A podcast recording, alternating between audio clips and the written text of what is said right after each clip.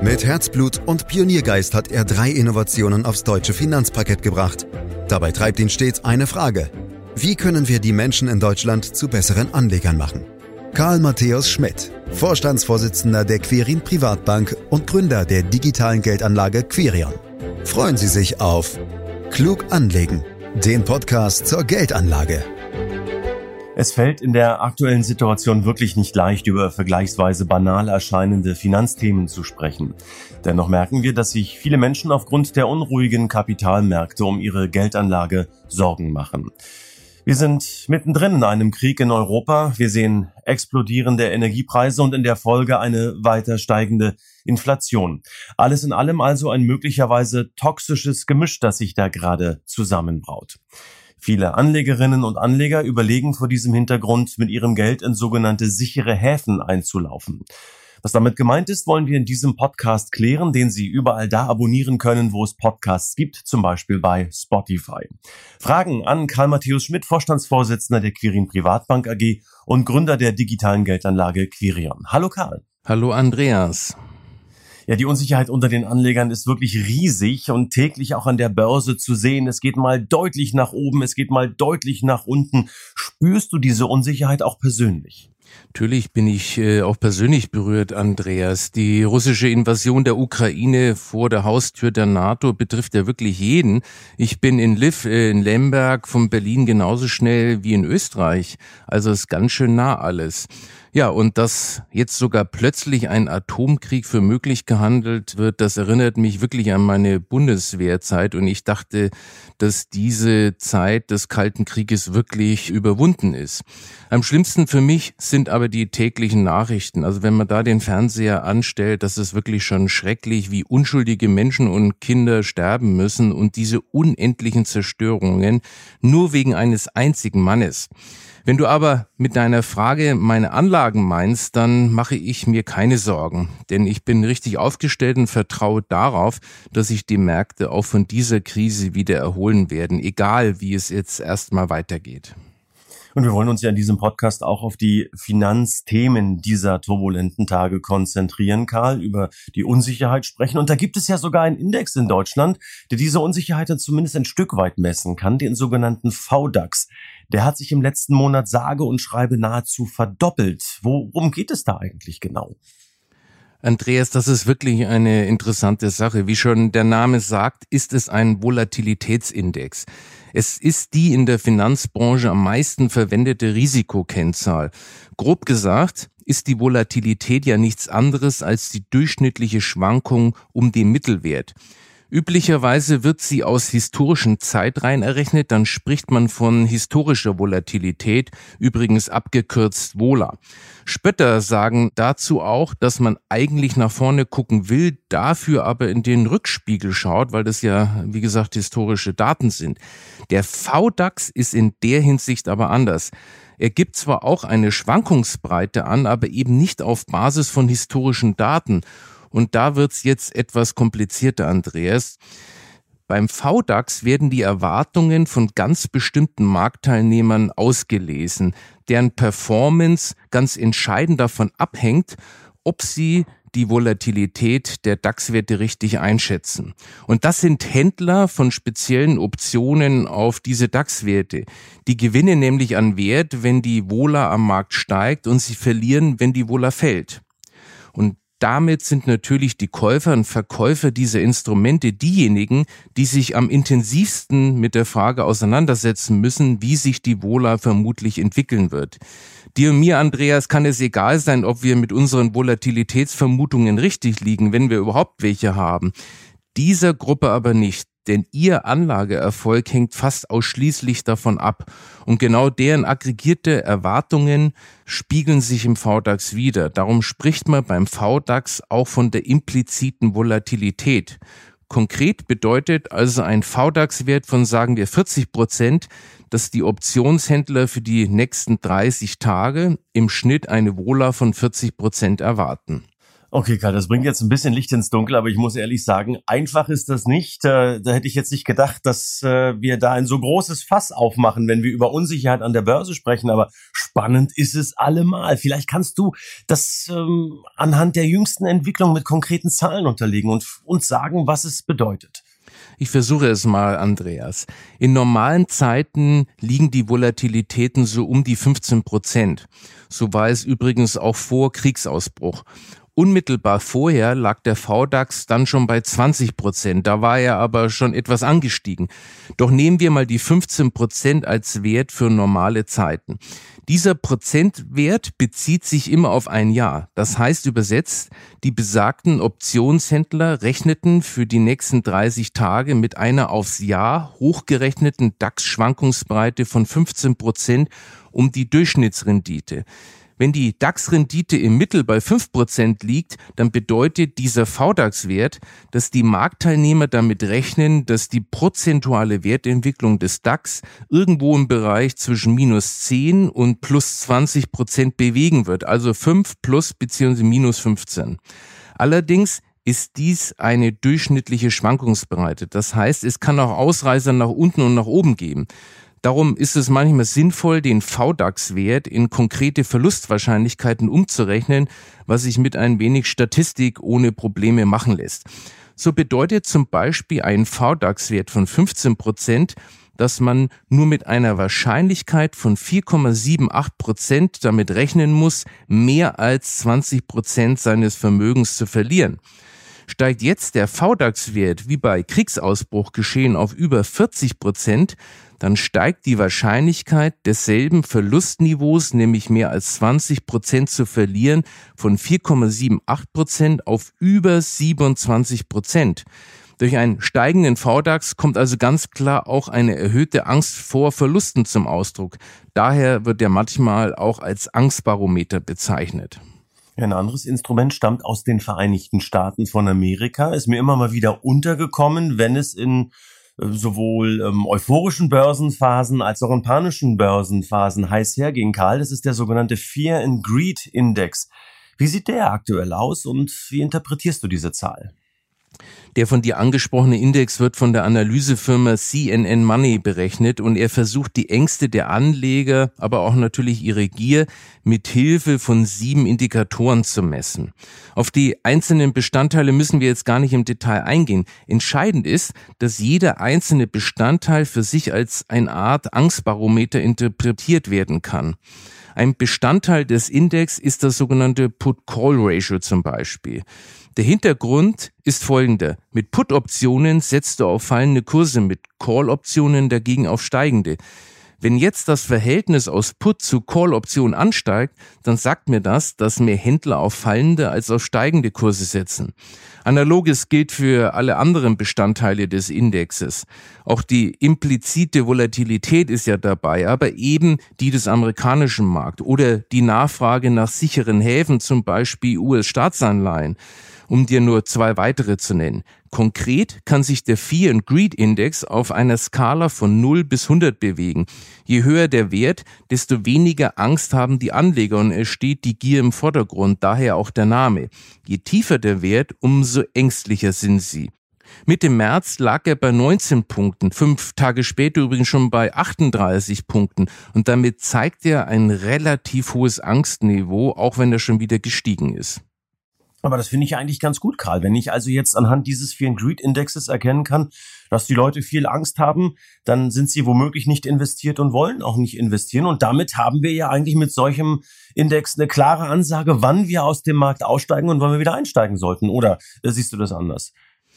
Andreas, du meinst also eine Art von Kontraindikator nach dem Motto, wenn die Angst sehr groß ist, sind die Tiefskurse nah, man kann einsteigen. Und ja, wenn genau. die Angst gering, stattdessen die Gier überwiegt, dann nähert man sich den Höchstkursen, man sollte an einen Ausstieg denken. Andreas, das wäre zu schön, um wahr zu sein. Wir hätten nämlich endlich die Formel besser als der Markt zu sein und die gibt's leider nicht, wie du weißt. Die traurige Wahrheit ist, Anleger, die das tatsächlich und systematisch machen, sind damit nicht erfolgreich. Im Gegenteil. Deshalb kann ich da nur warnen, die Bedeutung solcher Indikatoren wird mir zu sehr übertrieben. Sie sind weit davon weg, ein verlässlicher Indikator für günstige Ein- und Ausstiegszeitpunkte zu sein. Das ist, wie bei so vielen anderen Indikatoren auch, leider Wunschdenken. Eine sinnvolle langfristige Anlagestrategie sollte von solchen Indikatorwerten unabhängig sein. Denn die messen ja letztlich nur Emotionen und die haben bei vernünftigen Anlagen nichts verloren. Und übrigens, wenn ich mir ein Bild über die Stimmung an den Märkten verschaffen möchte, da hilft doch in den meisten Fällen ein einfacher Blick auf die Kursverläufe. Der DAX-Verlauf zeigt mir im Moment doch auch gut an, dass die Leute nervös sind. Alles weitere suggeriert lediglich eine Genauigkeit, die aber letztlich nicht möglich ist. Im Grunde sind solche Indikatoren, wenn sie als Timing-Instrumente verwendet werden, Hokuspokus. Nun ja, in den vergangenen Wochen haben wir in der Tat auch beim DAX, du hast es angesprochen, im Kursverlauf ablesen können, wie groß die Unsicherheit vieler Anlegerinnen und Anleger ist. Die flüchten dann oft in die sogenannten sicheren Häfen, die ich am Beginn auch erwähnt habe. Karl, was ist so ein sicherer Hafen? Und Hand aufs Herz, kann es denn an den Finanzmärkten überhaupt eine echte Sicherheit geben? Tja, Andreas, was die sicheren Häfen angeht, das liegt wie das Risiko generell letztlich immer im Auge des Betrachters. Es gibt verschiedene Anlagen, die bei Anlegern diesen Status haben. Der angesprochene Fear and Greed Index weist übrigens auch auf einen solchen sicheren Hafen hin. Er beinhaltet nämlich die Nachfrage nach langlaufenden US-Staatsanleihen und die gelten schon als sehr sicher. Aber wie gesagt, was als sicherer Hafen gilt, ist auch Geschmackssache. Da gibt es keine festen Definitionen. Aber um deinen Punkt absolute Sicherheit aufzunehmen, Andreas, ganz klar, die kann es nicht geben. Deswegen ist der Terminus auch immer etwas gefährlich. Um mal im Bild zu bleiben, auch ein sicherer Hafen kann von einem Tsunami getroffen werden. Da darf man sich nichts vormachen. Und übrigens, absolute Sicherheit würde ja auch bedeuten, dass ich gar keine Risiken habe. Aber genau das gehört nun mal zur DNA einer Kapitalanlage. Dann schauen wir uns doch mal einzelne sichere Häfen an. Karl Gold wird da meist als allererstes genannt und so hat das Edelmetall im Zuge der aktuellen Krise sozusagen folgerichtig ähm, auch neue Allzeithochs erreicht. Da ging es schnell und deutlich nach oben. Was macht Gold zu einem solch begehrten Objekt? Das hat sicher was mit seiner langen Historie zu tun. Gold als Wertanlage und teils auch als Zahlungsmittel gibt es schon seit Jahrtausenden. Dabei ist es nie wertlos geworden. Hyperinflation und Weltkriegen zum Trotz. Und darum glaube ich, dass Gold sich ganz tief in unser kollektives Unterbewusstsein als etwas Wertvolles eingegraben hat. Es lebt ja auch von seiner Begrenztheit und man kann es ganz praktisch am Finger tragen. Das kann ja auch eine Form von Wertanlage sein. Ich kann diese Argumente alle nachvollziehen. Trotzdem ist Gold aus meiner Sicht keine vernünftige Geldanlage. Letztlich ist es Spekulation. Vor allem darf man sich keine verlässliche Wertentwicklung erwarten. Der langfristige Preisverlauf zeigt hohe Ausschläge in beiden Richtungen. Du hast es also mit einer risikoreichen Anlage zu tun, die, und das ist ein ganz entscheidender Punkt, nicht produktiv ist. Das ist der elementare Unterschied zur Aktien- und Anleihenanlage. Wenn du einem Unternehmen Eigenkapital gibst oder Geld leist, dann wird es damit produktiv. Es schöpft quasi Werte, weil die Unternehmen damit ja investieren. Es gibt also eine klar ökonomische Logik dafür, dass du für Aktien- und Anleiheninvestments langfristig eine positive Rendite erwarten kannst. Das gibt es beim Gold nicht. Provokant gesagt, liegt Gold nur herum und tut nichts für sein Geld. Es gibt ja auch keine Zinsen dafür. Es lebt also quasi von dem Wert, der ihm ideell beigemessen wird. Es gibt aber kaum belastbare Bewertungsfaktoren. Na, aber du musst schon zugeben, Karl, dass der Goldpreis ja schon in manchen Krisen stark angezogen hat, so auch zuletzt. Kann man Gold dennoch weiterhin guten Gewissens zur Absicherung kaufen? Ja, Andrea, stimmt. In manchen Krisen hat Gold tatsächlich stark zugelegt. Die Betonung liegt aber auf manchen. Darauf verlassen kann man sich nicht. So ist Gold zum Beispiel in der Finanzkrise 2008 zusammen mit anderen Risikoanlagen erstmal kräftig im Preis gefallen. Erst im Anschluss ist es gestiegen. Und Gold besitzt ja auch immer noch den Nimbus des Inflationsschutzes, weil es eben schon die eine oder andere Inflationskrise gut überstanden hat und ein Sachwert ist. Die Vergangenheit zeigt aber eben auch, dass es einige stärkere und auch längere Inflationsphasen gab, in denen Gold keinen Wertzuwachs zu verzeichnen hatte oder sogar absackte. Zum Beispiel Ende der 80er oder Ende der 90er Jahre. Da war Gold alles andere als ein Inflationsschutz. Und auch in der aktuellen Krise ist die Performance nicht so beeindruckend. Seit Jahresbeginn liegt der Goldpreis im Dollar nur mit rund fünf Prozent im Plus. Da stelle ich mir die Wertentwicklung einer Anlage, die angeblich vor allem in Krisen profitiert, aber anders vor. Trotzdem ist gegen Gold als Beimischung nichts zu sagen. Aber als wirklich verlässliche Absicherung sollte man es nicht ansehen. Meine persönliche Meinung, ungefähr fünf Prozent Goldanteil plus minus zwei Prozent je nach persönlicher Neigung ist okay. Quoten über zehn Prozent halte ich für überzogen. Und man sollte keine sonderlichen Renditeerwartungen damit verbinden. Also nicht ständig auf die Kurse sehen, sondern einfach kaufen und liegen lassen. Hm. Ähnlich wie man das ja auch mit Aktien und ETFs machen sollte. Ähm, gilt eigentlich der kleine Bruder des Goldes, das ist Silber, in Krisenzeiten auch als sicherer Hafen, Karl? Silber gilt als das Gold des kleinen Mannes. Als Krisenmetall wird es aber weniger angesehen. Das liegt sicherlich auch daran, dass es zu einem viel größeren Anteil industriell genutzt wird als Gold und damit viel konjunktursensibler ist. Etwa 70 Prozent des geförderten Silbers werden in der Industrie genutzt, unter anderem in Elektronikprodukten wie Mobiltelefonen, in Autos, auch in Verbindung mit zahlreichen Zukunftstechnologien. Nur circa 30 Prozent werden zu Wertanlagezwecken, insbesondere für Schmuck genutzt. Bei Gold ist das Verhältnis 80 zu 20 zugunsten des Schmucks. In diesem Jahr ist Silber übrigens ähnlich gelaufen wie Gold seit Jahresanfang ein Plus in Dollar von rund 6 Prozent. Es gibt immer wieder Phasen, in denen sich Gold und Silber in die gleiche Richtung bewegen, wenn auch oft mit sehr unterschiedlicher Dynamik. Silber ist dabei normalerweise schwankungsintensiver. Es gibt aber auch Phasen, in denen die Entwicklungen deutlich auseinanderdriften. Soweit die Edelmetalle. Schauen wir auf die Währungen, denn auch der Dollar ist für viele ein sicherer Hafen, Karl. Reflexartig greifen Investoren in Kriegs- und Krisenzeiten oft zur amerikanischen Währung. Warum ist das eigentlich so? Die USA ist die mit Abstand größte und stärkste Volkswirtschaft der Welt. Der US-Dollar wird daher weltweit als Zahlungsmittel akzeptiert. Die globalen Währungsreserven der Notenbanken werden zu knapp 60 Prozent in US-Dollar gehalten, darüber hinaus zu 20 Prozent in Euro. Der Rest verteilt sich auf britische Pfund, japanische Yen und Schweizer Franken. Das Vertrauen in die US-Währung liegt aber nicht nur an der amerikanischen Wirtschaftskraft. Ich glaube, dass auch die militärische Überlegenheit der USA eine Rolle spielt und nach wie vor auch die politische Stabilität, Trump hin oder her. So wurde in den USA noch nie auch nur darüber nachgedacht, eine Zinszahlung ausfallen zu lassen, anders übrigens als in Kanada. Eine Rolle dürfte auch spielen, dass es sich rein geografisch um einen zusammenhängenden Kontinent handelt. Insofern wird der US-Dollar in Krisenzeiten stärker nachgefragt, speziell in Ländern mit weichen Währungen und politischer Instabilität. Teilweise wird den Anlegern in diesen Ländern der Zugang zu den Hartwährungen versperrt, so wie aktuell in der Türkei und natürlich in Russland. Und was man nicht vergessen darf, Andreas, der ursprüngliche US-Dollar ist immer noch der gleiche wie zur Einführung am 2. April 1792. Andere Länder, wie zum Beispiel Deutschland, haben nach mehreren Währungsreformen neue Währungen eingeführt. Allein dies begründet Vertrauen und den gewaltigen Einfluss des US-Dollar. Übrigens werden Dollar meist über US-Staatsanleihen oder über US-Währungskonten gehalten. Insofern werden auch diese oft als sicherer Hafen benannt. In Krisenzeiten verstärkt US-Dollar, in welcher Form auch immer zu halten, ist aber kein Allheilmittel. Vielleicht noch kurz zur bisherigen Jahresbilanz des Dollars. Er liegt aktuell mit rund drei Prozent gegenüber dem Euro im Plus.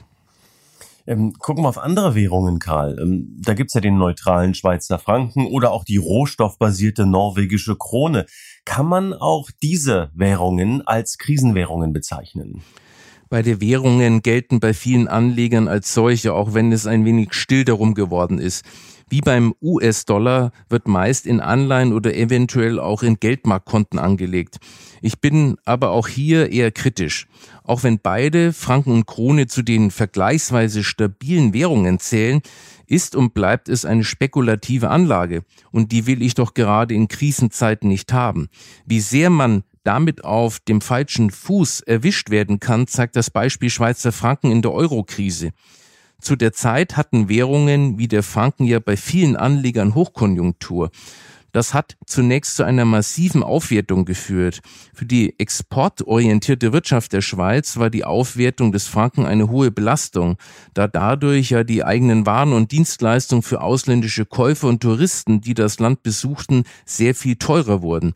Daher entschied man sich bei der Schweizer Notenbank im Jahr 2011, ihn um rund 20 Prozent abzuwerten und einen Mindestkurs von 1,2 Schweizer Franken zu 1 Euro festzulegen. Quasi über Nacht verlor der Franken dann rund 20 Prozent an Wert gegenüber dem Euro. Das Ganze verdeutlicht, wie unkalkulierbar Währungsanlagen letztlich sind. Und ich persönlich glaube, dass diese Länder ökonomisch zu klein sind, um Fluchtwährung der Welt zu sein. Daher sollte der Anlagefokus auf keinen Fall schwerpunktmäßig auf Währungsanleihen dieser Länder liegen, weder in Krisenphasen, aber auch nicht sonst. Eine Frage noch zu dem Thema, Karl. Warum gilt der Euro eigentlich nicht als Krisenwährung? Ich meine, der wird doch immer wieder genutzt und ist auch stark und in Europa jubeln wir über 20 Jahre Euro, aber ist er vielleicht auf der anderen Seite mit 20 Jahren schlichtweg noch zu jung, um eine Krisenwährung zu sein? Ja, das spielt aus meiner Sicht tatsächlich eine große Rolle. Den Franken zum Beispiel gibt es seit über 170 Jahren. Hinzu kommt, dass Europa ja kein eigenständiger Staat ist, sondern ein enges Geflecht von ganz unterschiedlich strukturierten Ländern.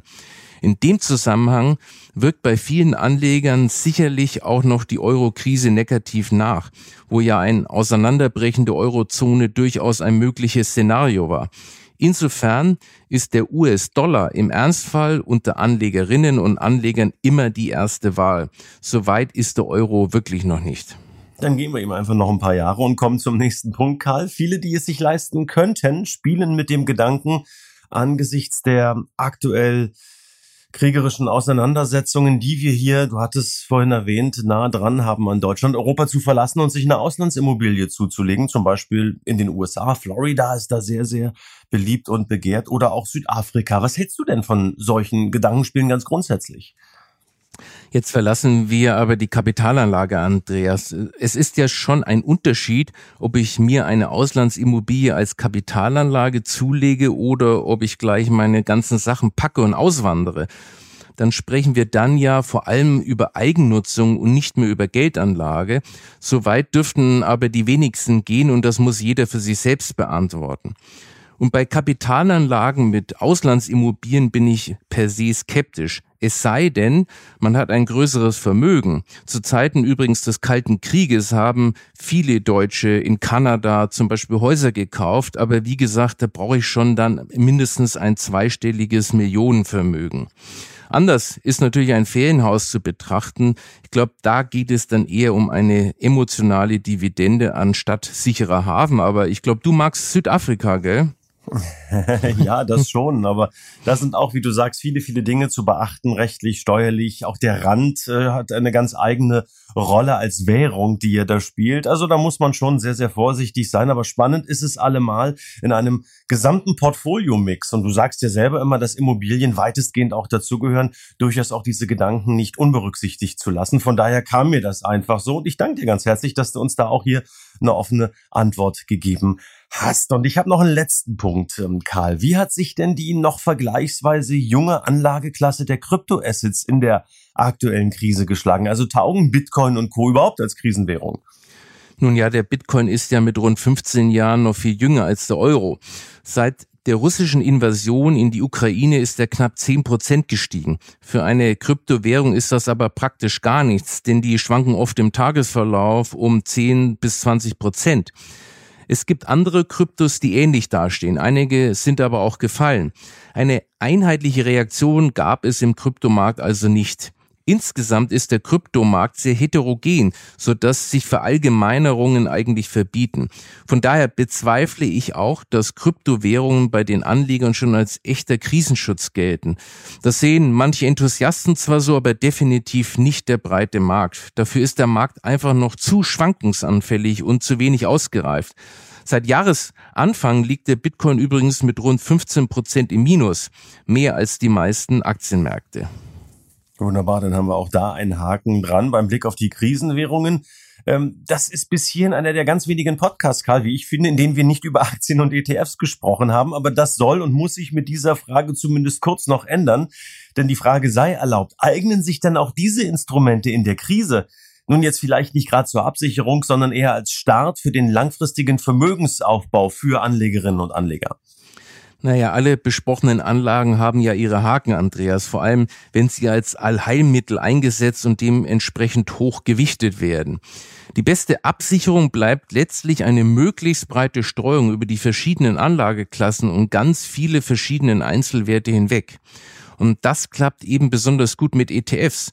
Und ja, der Kern der Anlage sollte immer aus einem individuell passenden Aktien- und Anleihenmix bestehen, weil man mit ihnen am globalen Wirtschaftswachstum beteiligt ist. Das kann zwar in Krisen mal deutlich schwächeln, langfristig geht es aber letztlich immer bergauf, solange Menschen kreativ und innovativ sind. Die Wirtschaft wird am Ende immer wieder durch neue Erfindungen und Fortschritte angetrieben.